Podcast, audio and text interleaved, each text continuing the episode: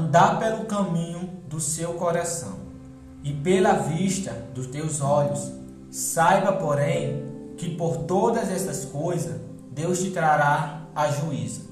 Belas, atraente, sedutora, quase irresistíveis. Assim aparenta as coisas deste mundo. Porém, nem tudo aquilo que parece bom faz bem. Deus nos permite fazer as próprias escolhas, nos dando dessa forma a liberdade de escolher o caminho que desejamos traçar. No entanto, é importante lembrar que todo caminho leva a algum lugar e o destino que lhe aguarda depende unicamente do que você escolher hoje.